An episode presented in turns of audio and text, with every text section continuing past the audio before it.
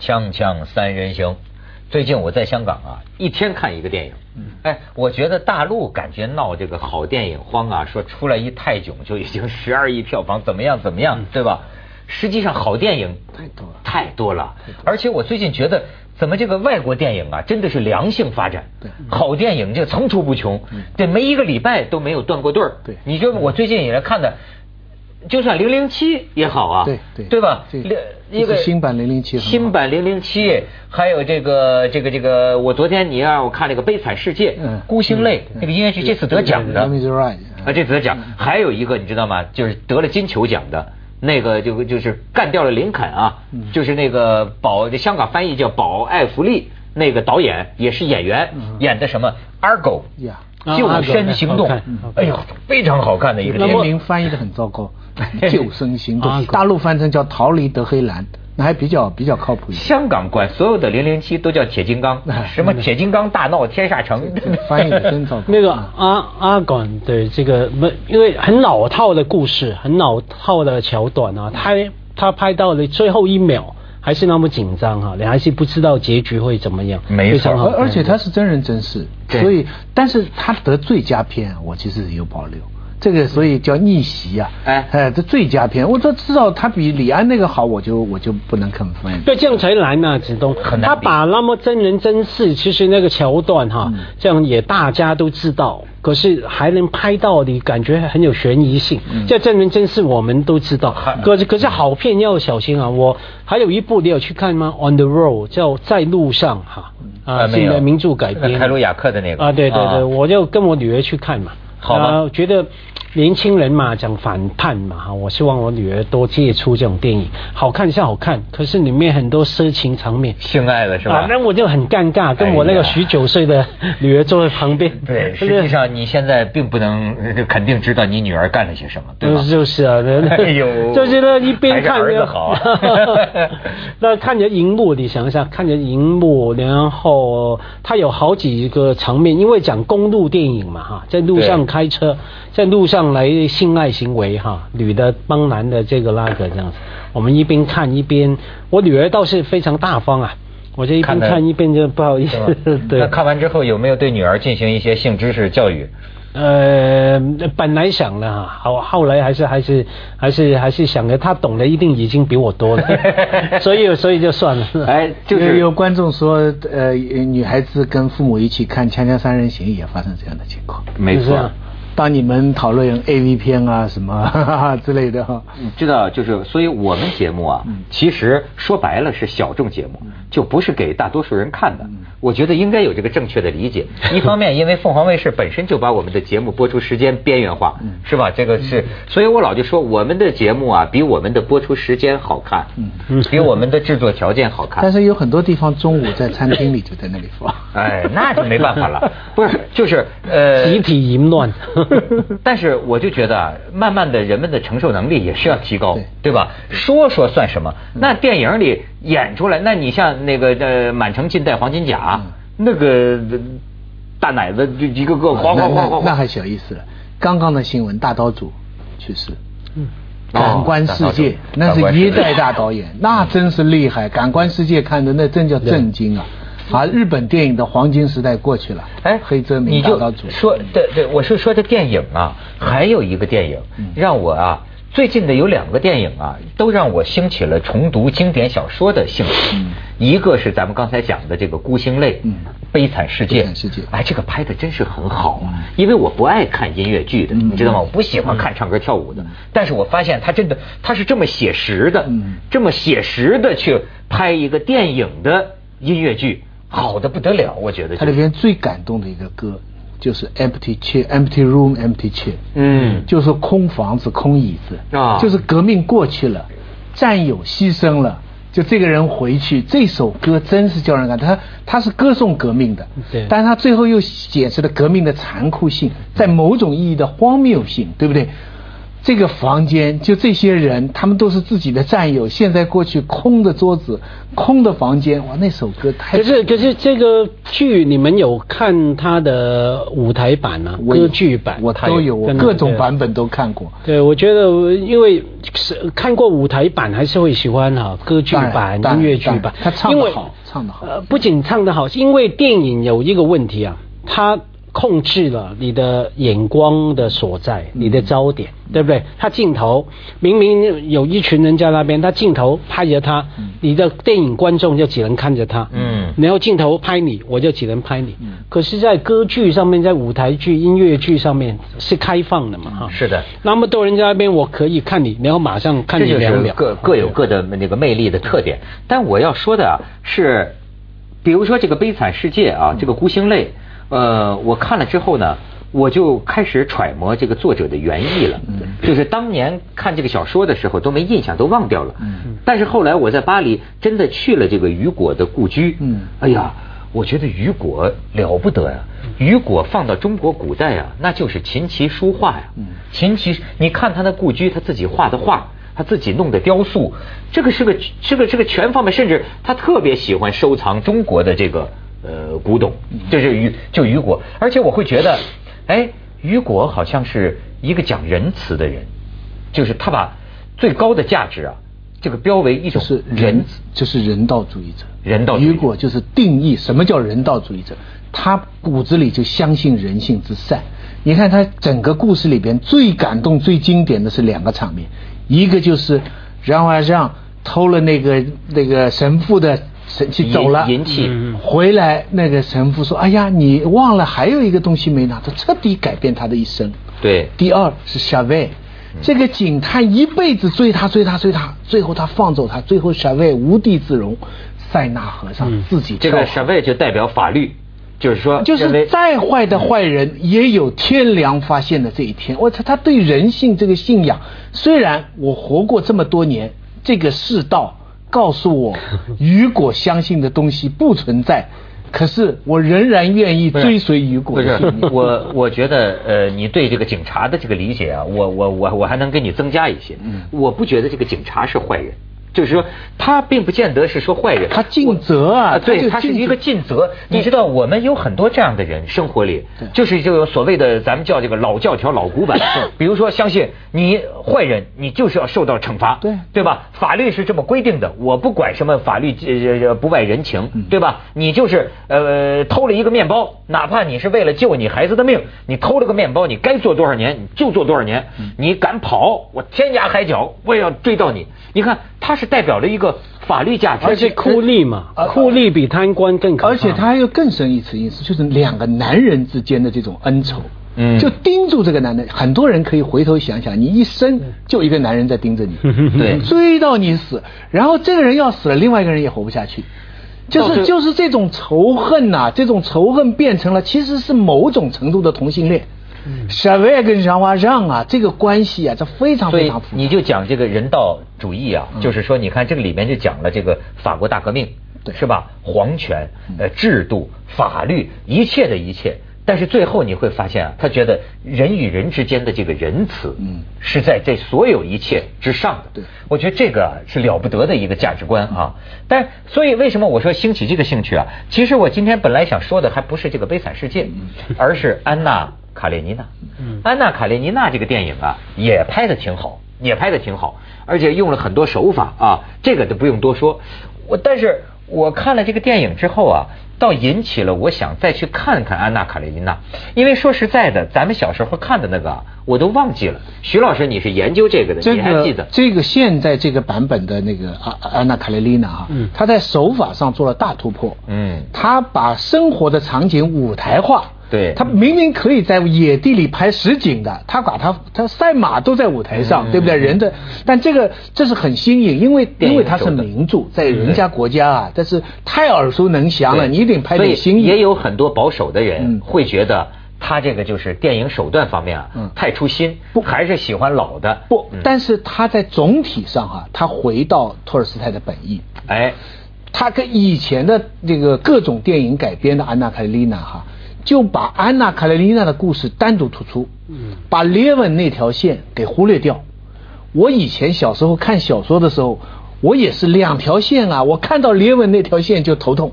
就是那个那个农奴主，就到乡下劳劳动的啊，就是那个，其实托尔斯泰自己的化身。对，这个人就托尔斯泰。对，就那个故事很闷呐，就幸福的家庭都是一样的幸福，就是很闷的嘛。嗯。所以他就，可是他这次把这条线恢复了，而且两者做了非常微妙的对比。对。而且为什么我就觉得我想这个再去看看这个原著？嗯，我因为我开始怀疑留在我脑子里的印象是不是真的？嗯，因为我看了这个电影以后啊，呃，我突然觉得，在我小的时候啊，看到的那些个评论，呃，或者是很多老师讲，往往都是说啊，这个托尔斯泰啊是同情安娜卡列尼娜，嗯，一个追求爱情的。一个什么这样的一个女的啊，冲破封建家庭的这个桎梏的哈等等，留下的是这么印象。但是是我变了还是怎么样？我今天在看这个电影啊，你知道我有了新的伦理观。我觉得所所谓大作家可能是这样，没有一个是坏人，或者说要坏都挺坏的。就是说，安娜卡列尼娜从呃今天你跟你你你咱们朋友之间平心而论。这是什么好太太吗？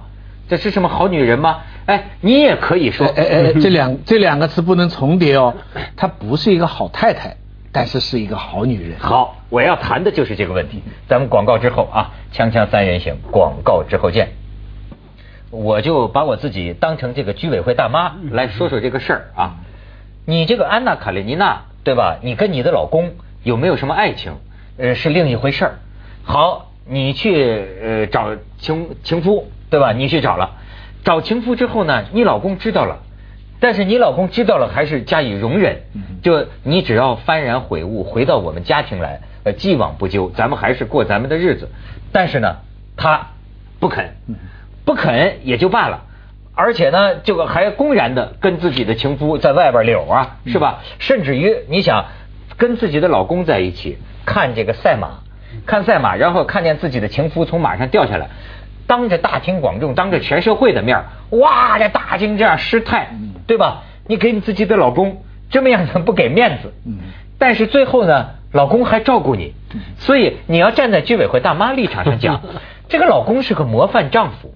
这个她老公应该叫什么名啊？卡列宁。卡列宁。卡列宁。比列宁多一个字。对，卡列宁。卡列宁应该是个模范丈夫，对吧？而这个安娜卡列尼娜。可真不是个好，是个好好好好好好好女人。嗯，那个你这个言论呢？呃，文革刚结束的时候，大陆放了一个 BBC 版本的连续剧《安娜卡列尼娜》，在电车上我听过一模一样的议论，那是用上海话说的。嗯，说这个女的作啊，她说这个老公蛮有钱的，作啊，你作，你知道作这个字吧？嗯，就是，嗯，就是。生事情啊，就是折腾啊，折腾啊，啊，就是这个女人啊，有钱不要，老公啊，蛮好的，有地位有钱，对，到外面去找小白脸，哈，家里房子也蛮大的，儿子也这么大了，做啊，什么什么，当时就有一个舆论，这个是一直有这么一个一个一个一个一个言论。另外呢，这个戏做了一个微妙的变化，就原来的卡列宁啊，是一个老头儿，对，就他地位很高，但他很闷。这次呢，挑了一个 Judy Law，Judy Law 是一个出名的靓仔，跟佳慧一样，这个是一个很出名。他平常都是平常都是演就是最靓仔角，所以 Judy Law 呢，把这个人物呢演的复杂了。对，你知道原来的评论是怎么说的？最虚伪的就是卡列宁。嗯，卡列宁，你女的不爱你了，那你要么就跟他离婚就走，要么你就求他让他回来。他不是，他容忍你。你有男的可以，嗯，但是你得跟我保持关系，你在外面不能够出面，就是让你偷情，但不能追求公开的追求恋爱。那这为什么叫做虚伪呢？应该是最伟大。你看，就就就伟大。讲一讲，你讲，既然长得像你，你要为他说说话。没有，没有。我首先我非常佩服你们两位哈，这个小说读得完，我这个小说读了三遍。嗯每次背每次每一遍都读到第二十五页左右哈，嗯嗯我就停下来了哈。呃，电影我还没看，可是我听你们讲的那个那么精彩，这是个家庭伦理问题。你对对，没有，我听听起来，这样我老公是最伟大的。他歌颂除了歌歌颂那个女的追求独立、追求爱情、追求自己的快乐快感，那能够碰到这种老公，真的是他的运气。所以我很惊讶啊，子东你刚说他最虚伪嘛，好像他只有两个选择，要么离婚，要么求他不要这样做。可是我完全可以不离婚，也不求他别这样做，我就用这种方式，他喜欢这样做，我就爱他。我爱这个人，我跟他一起来。他不爱他。我跟你说，今天世界上的婚姻爱的也不多，就是这是，所以我就觉得这不是个卡列宁本人是好男人坏男人的问题，他是个永恒的问题，就婚姻制度本身的这个存在这个问题。而且为什么你说他演的复杂了？我就觉得啊，我对这个卡列宁啊有了更多的理解。过去我总觉得卡列宁肯定不是个好人，安娜卡列尼娜是个好的，是吧？但是我现在觉得，这个你要进入人家的环境，比如说卡列宁，难道他他为什么要维护这个婚姻？首先一个是信仰的理由，有些像西方人这种啊，他信仰这个我们在上帝面前在教堂举行这个婚礼啊，这个婚姻是神圣不可侵犯的，不管是因为什么原因，我们都不可以背弃这个盟誓的。其实直到今天也有少数人还是这样啊，就像说结婚为什么像像像逼人撒谎呢？是吧？你会不会一辈子永远对我这样？明明知道他做不到，为什么要这样骗人？但是你看卡列宁是个什么人？他至少原因之一就是说，我们在上帝面前发过这个盟誓啊，这婚姻怎么可以说不要就不要？再一个，他是国家重臣，国家大臣，那么这个才是主要的原因，是吧是为了他的官位，是为了他的社会地位，是为了这件事情。他最重要的是这个这个丑事啊，不能扬出去，我要维持，否则是对我的权威的一个挑好那么战。我跟你所以在在原来的或者很多评论家看来的，或者在我也同意的，就是说这个男人是一个很残酷的男人。他明知道这个女的，她曾经是你的太太，或她现在还是你的太太，她已经不爱你了，她已经要走向自己的生活了，你也可以让她去走，可是我宁可把大家都致死，我把你也置在这么一个死的地府，他永远不会得到幸福，但是你就只能这样，他把他看成他的所属物，所以这个男人是很酷的。哎，可是问题是那个女的还是可以一样找小白脸嘛？对，没有妨碍他，没有妨碍他。但是问题是，安娜不是这么一个人。安娜为什么伟大？安娜为什么？你刚才讲托尔斯泰的目的，托尔斯泰写之前写过，我要批判一个堕落的女人。嗯，他的动机是这样，可是文学创作就有这个奇能，他写着写着超越了他自己的主观目的，而在为今天世界上屈指可数的世界名著里边，这个女的她不要苟且，她不要肉体的欢乐，她要的是自己的爱情。不，我我现在对他呀有点不同意了。我认为我同意托尔斯泰的初衷。呃，这小说啊，要是放到中国古代演义小说，你甚至可以说托尔斯泰写的是因果报应。嗯哼就是说，呃，背弃婚姻这么搞啊，是会得到你的欢愉，但是最后啊，你会有轮回果报的。对比方说，呃要叫我，你比如说，我看这个，说实话，我看这个电影啊，使我得到了一些感觉。我觉得安娜卡列尼娜这个女人呐、要爱情是没错的哈，可是你呀、为人有问题，你做人有问题。叫今天我要衡量一个人，咱就说买卖不成仁义在，是吧？或者说夫妻两口子没有爱情没有关系，但是你这个事情该怎么做，你该怎么处理？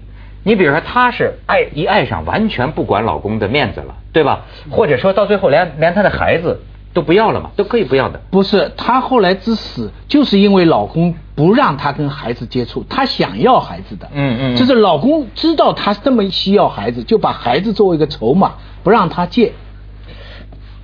哎，这个这个如果回来再说，回来再说。锵锵三人行，广告之后见。哎，佳慧得说说，老是我们俩说。我的小说没看完，电影还没看，所以我真的无话可说。可是我就决定马上要去看哈。嗯。可是那个说呃，最后那个女的自杀，选择自杀，是因为被逼得走走投走投无路啊。这个是，假如她在前面那么勇敢，又去养小白脸，又像你说的，完全不给丈夫养，不是养小白脸，在追求她的那个男男的也还是有钱的，那个沃隆斯基也还是有钱的。他后来的他的死因有几条？因为他不能见儿子，他也不能离婚，然后他去公众场合受到整个社会的排斥，这样呢，他付出了这么大的牺牲，使他对于现在这个爱就变得非常沉重，所以他怀疑沃隆斯基，就是后来他这个男的男朋友，嗯。对他不忠，其实小说写的很微妙，没有明写沃隆斯基对他不忠。嗯，但是呢，他因为这个爱太沉重了，就你知道不能承受。这就是鲁迅当年说的，爱是要有所复利的。啊！你要背弃了整个当时社会环境，对，求你们的爱，最后爱情会变质的，爱会变质。你为了这个爱，你牺牲了所有的一切，那么这个爱就变得非常沉重，一有任何东西他就承受不了，所以他最后就就卧轨。不，我非常有有呃。